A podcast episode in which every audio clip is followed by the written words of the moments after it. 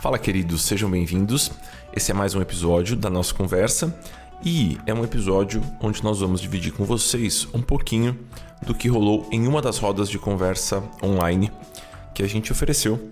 Contextualizando, para quem está chegando por agora, nós estamos oferecendo algumas rodas de papo para planejadores financeiros ou para pessoas que um dia querem se tornar planejadoras financeiras.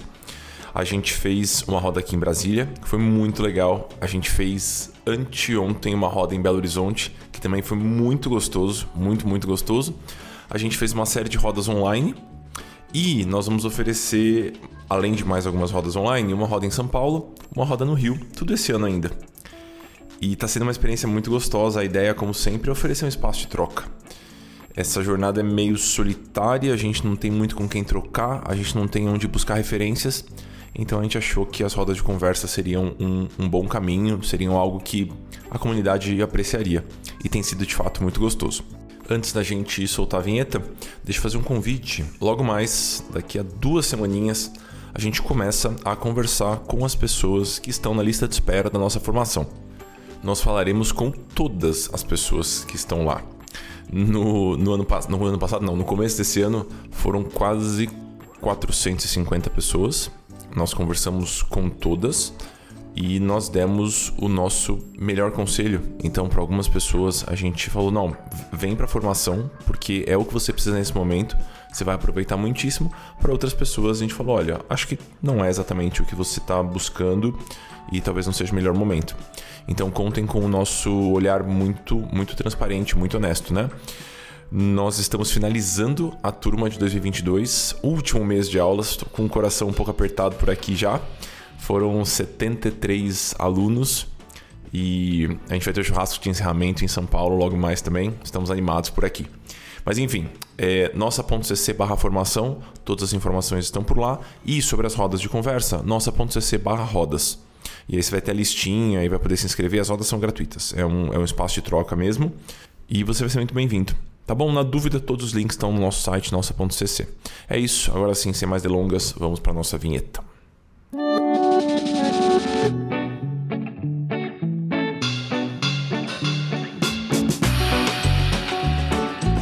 Essa é a nossa conversa, um podcast feito para você, planejador financeiro.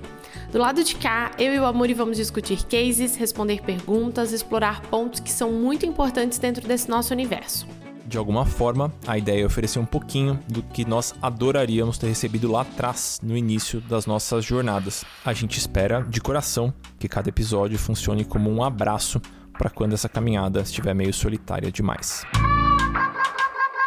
É, vamos lá. A ideia é a gente fazer uma, uma troca agora no grupo grande aqui. E Uh, você pode colocar da maneira que você quiser, você pode se colocar da maneira que você quiser, desde que você comece, olha, meu maior desafio hoje é. Então a ideia é que vocês coloquem questões práticas. Eu e Vivi, a gente vai dar o nosso pitaco da, da melhor forma, ajudar da melhor forma. Se alguém quiser participar da resposta, fique à vontade para abrir o microfone e falar. Só, quando for colocar o seu desafio, por favor, seja sucinto, só para a gente poder aproveitar bastante, conversar com, com bastante gente. E se quiser responder também, é só abrir o microfone, a gente vai meio que. A ideia é que seja uma troca mesmo. Tá bom? A gente vai puxar as respostas só porque estamos aqui e a gente quer oferecer um pouquinho para vocês também do que a gente vem aprendendo nas nossas carreiras e com os alunos também da formação. Pode ser? Darks. Ia... Só, bom dia. É, o meu desafio, eu acho que ele está conectado com o depoimento que a Natália deu. Né?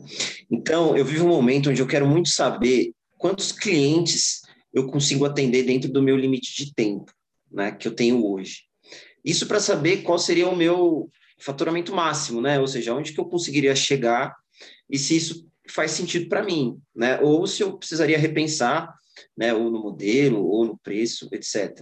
Então, o meu desafio é como eu posso estimar ou uma média, ou se vocês têm, né, é, com a experiência que vocês têm, essa média de clientes, porque é muito complexo estimar a hora né, de, de que você dedica para cada cliente, porque você tem um, um, um pré-reunião que ele muitas vezes é gigantesco, né? É, pelo menos para mim, muitas vezes tem sido. E também existe um pós-reunião é, é, que também existe. Então, não é só aquela, aquele momento que você está ali, né? É, então, isso é uma questão muito nebulosa para mim. Como que eu consigo, talvez, estimar uma média por cliente para eu poder ter uma estimativa né, de quanto tempo eu levo por cada um, e aí sim eu consigo encaixar isso, né, dentro do, da semana, do mês, e aí poder saber quanto que vai ser o meu faturamento, né? Eu acho que está um pouco ligado com o que a Natália comentou, então para mim isso ainda é uma coisa um pouco nebulosa, esse é o meu desafio hoje. Bom, acho que tem muitos pontos. Um primeiro ponto é é, é, complexo fazer essa análise, essa estimativa, e ah, esse aqui eu vou gastar tantas horas, mais ou menos, mas é necessário, porque a gente tem uma quantidade de horas limitadas no dia. Então, é necessário olhar para isso. Um segundo ponto é, vamos supor que hoje, se você vai fazer esse levantamento, peguei um cliente, vou fazer esse levantamento, fiz uma hora de encontro, e aí eu gastei cinco horas antes e depois para esse encontro. Então, para cada hora com o cliente, eu estou gastando cinco horas fora é, esse encontro. Eu, eu tentaria entender o que, que você está fazendo nessas cinco horas. É, eu estou estudando, porque está sendo um processo de aprendizado para mim, eu estou entendendo ah, o que, que esse cliente tem um cheque um, um consignado, aí eu entrei lá, pesquisei o que, que é o consignado, entendi porque eu estou aprendendo, ou eu estou fazendo o planejamento do cliente e aí, na reunião, eu só apresento para ele, porque eu estou fazendo tudo fora da reunião. Eu acho que são dois aspectos. Se, se esse tempo está sendo usado para estudo, vai chegar um momento que ele vai ser diminuído. Porque no segundo cliente sobre consignado, você não vai precisar estudar o que você estudou para o primeiro. No terceiro, no quarto, e os assuntos eles se repetem muito. Muito, eles se repetem muito. Então, ele vai chegar um momento que isso vai praticamente zerar. Agora, se a gente está fazendo o planejamento fora, montando a planilha, olhando não sei o quê, fazendo uma análise, fazendo conta, projetando quanto é que esse cliente vai ter de aposentadoria, fora a reunião e apresentando para ele, aí eu acho que é uma coisa que a gente já pode, assim, ó, zerar desde o começo. Por quê? Planejamento financeiro é para a gente construir junto com o cliente. Ele precisa olhar para aquilo e sentir que cada decisão das entradas e das saídas e de para onde aquele dinheiro ele tomou junto com você. Vocês tomaram juntos. Aquilo ali é o dinheiro dele, é a vida dele, são, é, é dele. Eu acho que melhora a entrega de planejamento e resolve esse outro nosso problema, que é a dedicação de, de horas, assim. Então, na verdade, acho que eu tenho uns 10 pontos para comentar sobre esse, é. sobre esse tema, mas vou deixar, vou deixar o Amor de falar. Acho que esses são então, dois importantes. Eu, eu vou, a gente, a gente mima nossos alunos, a gente trata bem, as pessoas estão lá, né? Então, a gente inventou esse troço aqui. É meio que um, um jeitinho da gente facilitar a conta que você fazer, porque essa é uma dúvida de todo planejador que está começando. Então, eu, eu vou rabiscar um pouquinho aqui, ó. Vamos, vamos supor que você faz uma reunião de uma hora com o seu cliente e que você, na verdade, precisa de três no total, porque é uma antes e uma depois que você está precisando hoje. Então, a gente vai precisar de três horas por encontro com o cliente. E que, por um acaso, você está cobrando 200 reais. Isso quer dizer que o seu valor hora real hoje é de 66. E aí a gente vai ter que entender qual é o seu ritmo de trabalho. Vamos supor que você é um aluno da nossa, então você tem quatro horas de aula por semana, que é o que a gente tem às terças e quintas, e que além disso você estuda mais quatro, fora o atendimento do cliente. Então são quatro horas de aula, mais as discussões no grupo de WhatsApp que surgem, as discussões no grupo de Telegram, então a gente tem oito horas de capacitação. Você vai precisar abrir na sua agenda uma quantidade X de horas para atender o cliente, para estar junto com aquele cliente, de fato. Vou colocar aqui 12 horas, que é o que você abre na sua agenda para atender o cliente. E você não vai poder subestimar essa célula aqui, coitada, aquela que mais apanha, que é o tempo de prospecção, tempo dedicado de prospecção. Não é aquela manda uma mensagem quanto der. Não, é, é o tempo que você vai precisar para organizar um plano de comunicação, que é um ponto muito subestimado por todos os planejadores que estão começando. É, se a gente considerar aqui esses dados, a gente vai chegar em mais ou menos 3.200, que é o seu faturamento máximo mensal. Com essas características. Ah, mas na verdade eu posso dedicar mais de 26 horas por semana. Tudo bem, então a gente vai colocar mais quatro horas de cliente. A gente vai, obviamente, aumentar aqui a quantidade de, o faturamento máximo mensal. Ah, mas na verdade, agora eu, eu, eu só tô com quatro horas por semana de estudo. Tudo bem. Então a gente vai meio que lidando com isso aqui e aumentando a quantidade de horas por cliente. Isso se você está nesse ponto em que você, nesse ponto, você fez essa opção de trabalhar de maneira atrelada à sua hora, o valor. Né? Então, ah, eu cobro o valor da minha hora, eu cobro o valor da minha sessão. Com o tempo, isso aqui, cara, vai ficar cada vez mais próximo de um. Então você passa a dedicar menos tempo antes e depois, porque você vai ficando um pouquinho mais malandro. E você acredita de verdade que dá para fazer junto com o cliente, que você não precisa montar uma enciclopédia para ele para preparar uma reunião. É muito mais a sua presença ali do que o que você prepara antes ou depois. Então a gente usa esse simulador aqui para discutir com os alunos. Acho que é um, uma questão interessante. Boa. Beleza? Deu para clarear um pouquinho? Ah, e tem aqui também um o plano de prospecção, né? Então, quantos papos iniciais eu precisaria fazer por semana para chegar nesse valor? Então, acho que é um jeito interessante da gente entender se o ritmo que a gente está indo está indo para um caminho bom ou se, na verdade, a gente está só se enrolando, né? Andando em círculos ali. Isso. E, eu acho que quando a gente olha para os números desse modelo de negócio que está sendo executado, não é o modelo de negócio ideal que a gente gostaria de ter, não. É o modelo que a gente faz. Então, se a gente gasta cinco horas para uma com o cliente, tem que botar lá seis. Quando a gente entende o que a gente está fazendo hoje, joga nesse, nesse simulador e percebe que o faturamento ou o lucro que vai sobrar ali, o que eu não está nem perto de pagar os meus boletos fixos super essenciais, é, eu acho que é aquele pontinho de choque de realidade que a gente precisa, sabe? Para não, agora eu tenho, eu, eu, tenho que me ajustar aqui, eu preciso dedicar o tempo que precisa ser dedicado, eu preciso ajustar preço, eu preciso reduzir, porque não adianta. É, eu acho que esse é um erro muito, muito comum. Não adianta a gente insistir em um modelo é, que, que não, não vai dar o resultado que a gente quer, não vai conseguir manter a vida que a gente, que a gente quer ter. Então, é, é importante, não, não fugiam dessa conta. Silvana, conta, Oi, conta pra gente. Vivi, amor, então. Uh, o que, que é o meu desafio hoje? Eu até já compartilhei num grupo que eu tenho com a Cíntia, que é a parte comportamental. Eu gosto muito de ajudar pessoas que estão com dívidas. E agora eu estou com uma cliente que ela tem um perfil bem diferente do meu. Qual é o meu perfil? Eu tenho uma comunicação mais passiva, digamos assim, eu tento ser assertiva, ouvir o cliente, não julgar, toda aquela questão, obviamente, que a gente tem que fazer, né? Mas quando a pessoa é muito reativa, ou uh, eu percebo assim que ela terceiriza muito a culpa, que ela espera muito um milagre que eu traga só um passo a passo que vai resolver toda a vida, e ela começa a apresentar um comportamento muito reativo, sabe? E até querer jogar para mim algumas coisas. Eu senti uma certa dificuldade e agora depois assim, eu tive que ter, daí eu saí muito, eu senti que eu saí do 8 pro 80, de uma de ser mais calma, tranquila, e eu talvez fui um pouco reativa também. Não sei, né? Na hora que a gente está falando ali, mas eu imagino que eu tenha ido do 8 para 80, assim, na, né, do tentar resolver. Depois ela acalmou um pouquinho, mas assim, como me comportar quando a pessoa vem assim muito agressiva, talvez, e, e, daí me dificulta, e agora eu tô assim, toda vez que eu vou ter um encontro com a pessoa, já começa a me dar um frio na barriga, eu já começo a ficar desconfortável, sabe? Então, esse é o desafio. Boa. É muito legal que a gente é ser humano também, né? Às vezes dá vontade de dar um tapa no cliente, dar um abraço, jogar a garrafa d'água nele. Não acontece com vocês? Enfim, é, vou comentar um tiquinho, Vi. Uh, eu acho, vou, vou, dar meu comentário, acho que a Vi pode dar o dela também, porque a gente tem temperamentos diferentes, né? Jeitos diferentes de, de, de comunicar, assim, né? E de, de, se portar na frente do cliente. No geral, a Silvana, eu, eu tenho uma postura de escutar mais no começo. Então, eu geralmente escuto mais.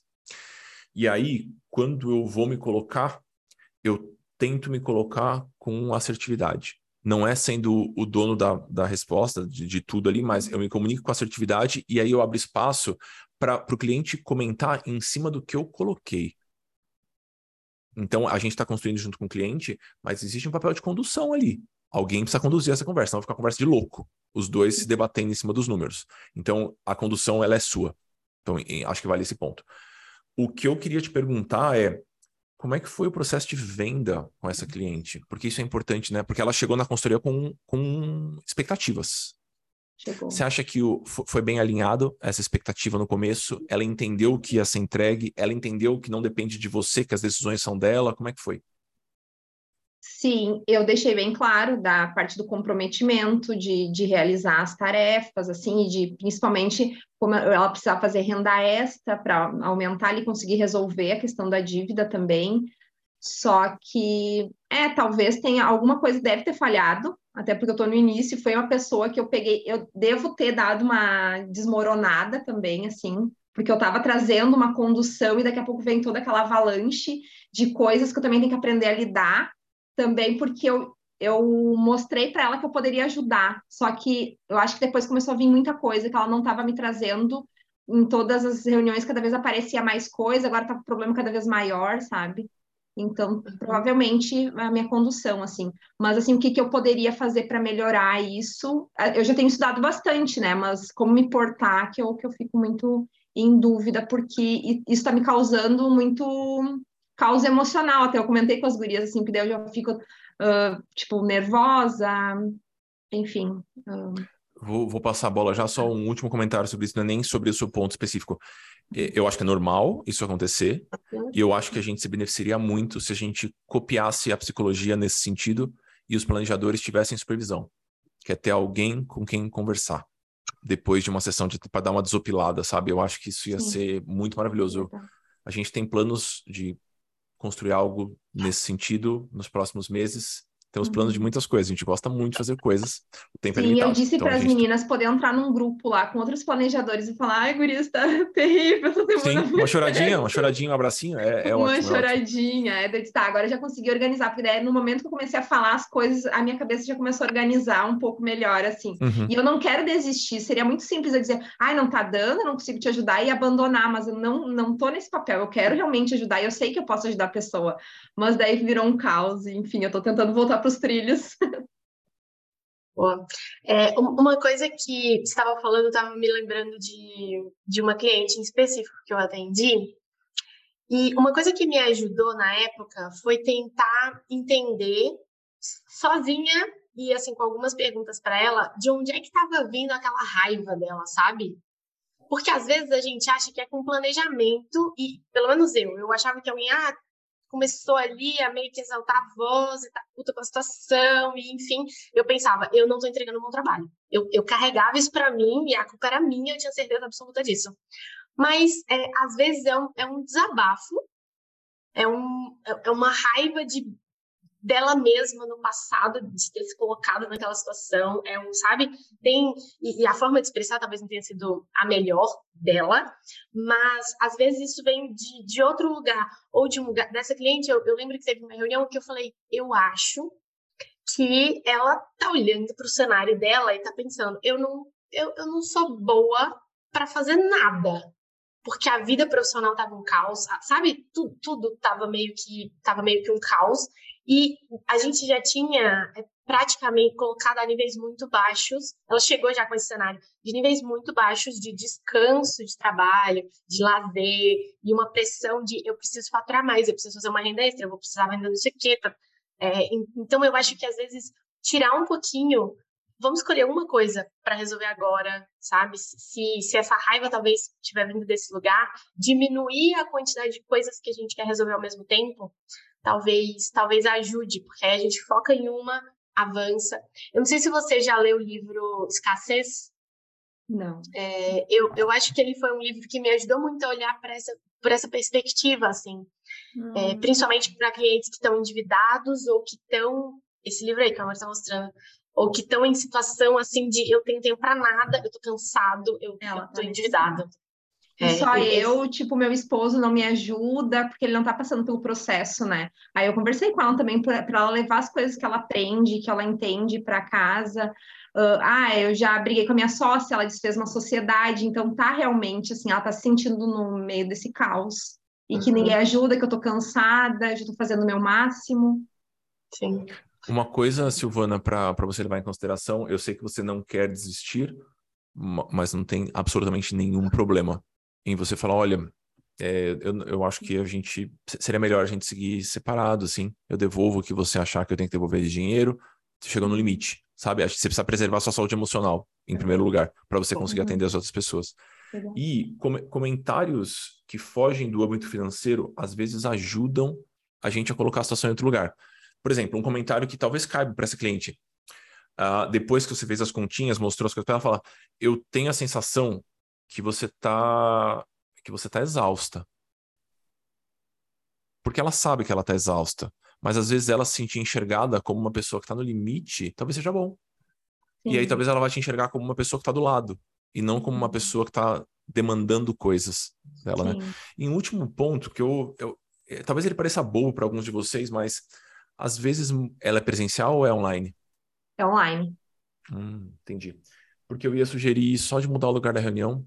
Às vezes muda tanto, tanto, tanto, tanto. Fazer eu uma reunião pensei andando, semana fazer uma que vem café. ela para uma reunião. Faça isso. Pensei. Faça isso. É, sem a tela de monitor na frente, as Exato. pessoas são muito mais doces, no geral. Verdade. Pede um cafezinho Para mostrar gostoso. que eu tô do lado, que eu tô tentando Claro. ajudar, tipo, eu vou até para um café se eu puder, para Isso. Acho que é uma. Acho que é pouco. É subestimado esse ponto. Sim. Muito bom. Eu, eu já fiz uma reunião fazendo caminhada, Silvana, É, então. Ah, é isso. me é ajuda ótimo. também. tomando água de coco. A cliente junto comigo. Legal. Obrigada, gente, me ajuda muito. Fernanda, Oi, gente, boa- bom dia, quase boa tarde. Estou achando super enriquecedor toda essa, toda essa discussão. Eu me enquadro em vários pontinhos, comentários que cada um de vocês fizeram aí. É, eu sou planejadora já desde 2010, mas eu atuo como assessora de investimentos, acho que a Ellen, né, semelhante a ela. E a minha abordagem é sempre com o olhar para investimentos, onde é a minha fonte de renda dos meus clientes. Mas, eventualmente, eu tenho é, a minha boa, meu lado de boa ação, digamos assim, de melhorar o mundo, de atender como planejadora financeira. Cobro, não faço caridade, já fiz, já fiz atendimentos gra- é, gratuitos em, em igreja, em, em semana de educação financeira, que eu acho super enriquecedor para todo mundo, vale super a pena você ter 30 minutinhos para bater papo ali com as pessoas que passam pela rua para ter essa, essa dúvida de, de educação financeira, planejamento financeiro é, sanado. Mas o meu ponto, porque eu levantei a mão, é o seguinte, eu atendi um, uma, uma pessoa, um homem, que tem mais ou menos a mesma idade que o meu marido, em torno dos 45 anos, a mesma profissão que ele. Eu me identifiquei muito com a, com a história dele, mas no sentido é, pessoal, ao lado é, profissional, desculpa, pessoal não, porque é dentista como meu marido, tem um filho pequeno como a, gente tem, e ele tem um grau de. Ele está super endividado. Super, super. Não é? Ele saiu daquela faixa de classificação de endividamento, ele está super endividado. E aí eu me envolvi tanto no pessoal, me sentindo como a Vi me falou, às vezes até meio que frustrada por não ter conseguido é, fazer com que ele saísse desse processo de endividamento. Eu, eventualmente, tirei alguns pontos, chamei a atenção dele. Então, assim, identifiquei no, no, fluxo dele que ele tinha uma demanda muito grande de comida, de pedir comida em casa, e isso mostrava que na saúde dele também não estava sendo favorável. E aí o filho, ele descobriu que o filho é autista. Então, assim, você tinha um, uma série de questões psicológicas envolvidas que levavam, levaram ele a um processo de endividamento também. E aí, no meio do processo, ele teve total consciência da necessidade do planejamento financeiro, ele tinha uma troca muito interessante comigo, mas ele simplesmente desistiu do processo. Ele parou. Ele tentou renegociação com o Serasa, com o banco, pegou o empréstimo do empréstimo e desistiu. E aí eu, eu, eu já nem cobrava mais, eu cobrei um valor simbólico, é, falei para ele que ele podia pagar o valor quando ele pudesse, e ele em três meses ele, ele assumiu ele, esse compromisso, como você falou, ah, aumentar um pouco mais a dívida, eu falei, eu cobrei 600 reais, não tem muito tempo, foi ano passado isso, então assim, é, mas por, eu quis, é, para eu poder aprender com o caso dele, eu quis cobrar né, também, e para ele ver valor no meu, no meu trabalho. Ele desistiu do processo, e eu fiquei algumas vezes perguntando por ele, e aí, como é que você está? Como é que está o seu processo? Você conseguiu endividar? Eu, volta e meia, via feirões desses de bancos, eu mandava para ele, ó, oh, tem esse feirão aqui, vê se você consegue resolver. E ele desistiu. Então, eu, eu me sinto frustrada, porque acho que eu tinha muito mais para trocar com ele e ele parou com o processo. Super. Quer ver? Oh, pega, pega, pega essa enquete feita pelo Datamuri aqui. Levanta a mão quem já foi abandonado por um cliente, assim. É isso. Todo mundo, eu também. Todo mundo. Então, acontece, Fernanda, assim, é uma tristeza. Eu lembro da primeira vez que rolou comigo, eu fiquei muito desolado. A minha namorada da época não aguentava mais me ouvir falando desse cliente, assim. Porque ela fala, chega, né? É, é um cliente. Então, todo planejador financeiro tem um pedacinho da lista de clientes dele que ele vai colocar em outra aba do Excel. Se ele tem um Excel, se ele tem um CRM qualquer, ele coloca até em outro lugar. Uhum. Para ele não ficar olhando toda hora para aquilo, mas acontece. Acontece. É, o meu, meu marido perguntou: por que, que essa obsessão com esse cara? Ele já está ficando com ciúme. Aí eu falei, não, não tem nada a ver, não é pessoal, é profissional, para tentar ajudar, entendeu? Sim. Então eu entendi essa questão da, da sua Boa, é, acontece com todo mundo, assim. Uma coisa que, se isso se tornar algo recorrente, se você sentir que a taxa de desistência é muito alta, passou de 10%, passou de 15%, talvez exista alguma questão com o seu processo. Eu não acho que é o caso de ouvindo falar. Você me pareceu bem madura com as ponderações todas. Uma coisa que eu, que eu queria adicionar. Quando a gente identifica um caso de superendividamento, o cliente, por mais que ele pareça que ele não está fazendo conta, ele tem alguma noção, em algum nível de consciência, ele tem uma noção do que está acontecendo ali. Então, eventualmente, você vai falar assim: ah, então, a gente, você tem esse salário aqui de 6 mil reais e tem 350 mil de dívida dívidas caras que estão crescendo a cada mês. Por mais que você faça ele olhar o lado positivo da coisa, ele tem noção que se ele pegar os 350 mil e dividir por 6 mil, ele vai chegar ali numa quantidade de, de 60 vezes a renda total dele. A chance dele sair desse endividamento ela é muito pequena. Muito, muito, muito pequena.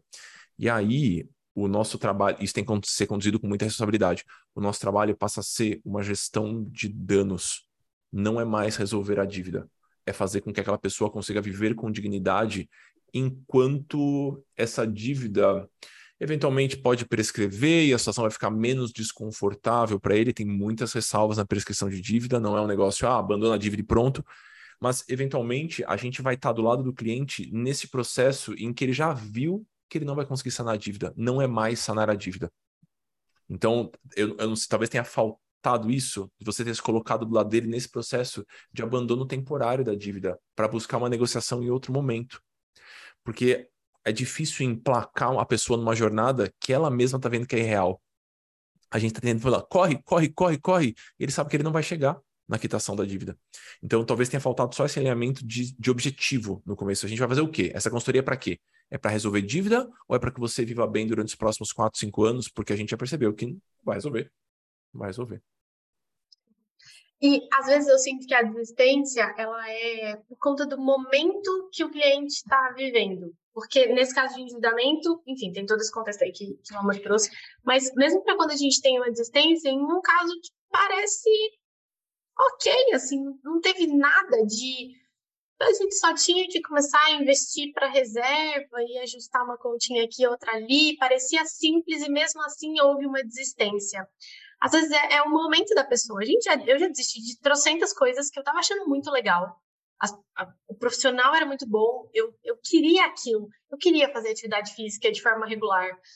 Meu personal era ótimo, mas, mas eu desisti, porque eu, eu desisti, sabe? Eu acho que às vezes isso só acontece mesmo, porque a gente vai focar nossa energia em outro lugar. Então, mesmo que não seja um caso como esse que, a, que, a, que você trouxe, Fernando, eu acho que é, não dá para a gente carregar esse peso também. Brenda. Olá, boa tarde, já vou. Bom dia, boa tarde. É, então, eu estou aqui pela primeira vez. Eu sou educadora financeira, da, na verdade, consultora financeira TechFine, né, que é da Empreender Dinheiro. E a minha namorada, ela ganhou um livro, um livro do, do Amor. Ô, oh, gente, olha só. E aí, vim para cá porque né, fui pesquisar e tudo mais, é, já somos educadores financeiros. Enfim, é, a minha. quis aproveitar aqui a oportunidade né, para adquirir bastante conhecimento com vocês. É, a minha dúvida, assim, a minha dor, é em relação à receita variável, a forma de receita variável. E o, é, a nossa ideia é de nichar mais o nosso público para quem recebe receita variável. Então, eu queria ver um pouco da visão de vocês em relação a, a essa gestão de como a gente pode gerir bem uma receita variável. É, a gente já tem aqui uma ideia e tudo, mas se for... Do, do, do cliente ou do planejador, Brenda? Do cliente. Ah, ah bom. O autônomo, você quer dizer? É, o profissional ah, liberal. Eu, eu, adoro, é meu público preferido. Até porque a gente é, né? Então a gente faz com a gente, mas eu Sim. queria ver a visão de quem sabe. Boa, boa. É, talvez o outro livro é, meu ajude de alguma forma Finanças para Autônomos. Ele é ah, focado para esse público. Uhum. É, eu adoro atender esse público porque a conversa flerta com modelagem de negócios, que é um tema que eu acho muito legal, muito, muito legal. Sim. E no geral é um público muito mal assistido. Então, o dentista não tem cadeiras na faculdade sobre planejamento financeiro, sobre fluxo de caixa e por aí vai, né? Então, é um público que eu adoro. No geral, Brenda, a gente tenta minimizar o impacto da sazonalidade de faturamento. Então, a gente constrói uma estratégia de modo que essa pequena, pequena ou grande oscilação de um mês para o outro não impacte tanto. Então, acho que esse é um ponto que a gente busca numa consultoria para um autônomo. Além de questões de precificação, que geralmente entra na conversa também, essa questão de que estrutura financeira, qual logística financeira pode fazer com que a oscilação de faturamento atrapalhe menos. Esse é um primeiro ponto. Comenta aí, Vi. Um segundo ponto, eu acho que é quando a gente pensa no planejamento financeiro do, do autônomo, por mais que em, em alguns momentos a gente esteja olhando para isso tudo de uma forma unificada, a parte da entrada, de como o negócio, de como a renda, o trabalho dele acontece e as saídas é, pessoais, a vida pessoal dele acontece. Por mais que a gente esteja olhando para isso junto, eu acho que a gente não pode esquecer que é um profissional que ele ele gira muitos pratinhos diferentes. Ele provavelmente tem que captar o cliente dele ou o paciente ele tem que pensar onde é que ele vai atender. Ele é quase que a, história dele se divide entre um, entre um pedaço de organização e gestão financeira e não financeira do trabalho em si e da vida pessoal. Né? Ele tem essa, essa, outra caixinha. Então, eu, eu acho que é sempre pensar em um planejamento que ele é mais simples, o mais simples possível. A gente não quer ter, ah, agora você vai ter que um, uma planilha enorme para você preencher do seu trabalho e agora você tem outra planilha enorme para você preencher da sua vida pessoal. Ele já tem muito o que fazer. Então, eu acho que quando eu faço planejamento para autônomos, eu, eu vou com a, a luz de simplifica, simplifica, simplifica, muito, assim, piscando muito mais. Porque Boa. a gente quer ter, ter mais, a gente quer ter chance, a gente quer aumentar a chance desse planejamento ficar em pé por muito tempo, né? Eu não quero fazer um planejamento que vai ser impecável, eu sei cada centavo que está acontecendo com cada centavo, mas, mas que ele não, não, não vai ficar de pé, ele vai desistir rapidinho. Boa. Uh, a gente costuma brincar com os alunos que é melhor um planejamento nota 6, que dura 20 anos, do que um planejamento nota 10, que dura dois meses, sabe? Uhum. Esse ponto eu acho que ele é importante. E grande parte, grande parte não, mas uma parte significativa da logística de planejamento financeiro para um autônomo muitas vezes consiste em fazer com que essa pessoa entenda que ele tem uma vida financeira profissional e que ele tem uma vida financeira pessoal. Fazer essa separação das entidades bancárias e no próprio fluxo mental dele, ele entender que o dinheiro que ele recebe de um paciente não é o dinheiro que ele vai usar para fazer o mercado. Que existe um fluxo financeiro profissional que tem que ser respeitado. Então a gente trabalha com essa separação das entidades financeiras também, que é um ponto chave.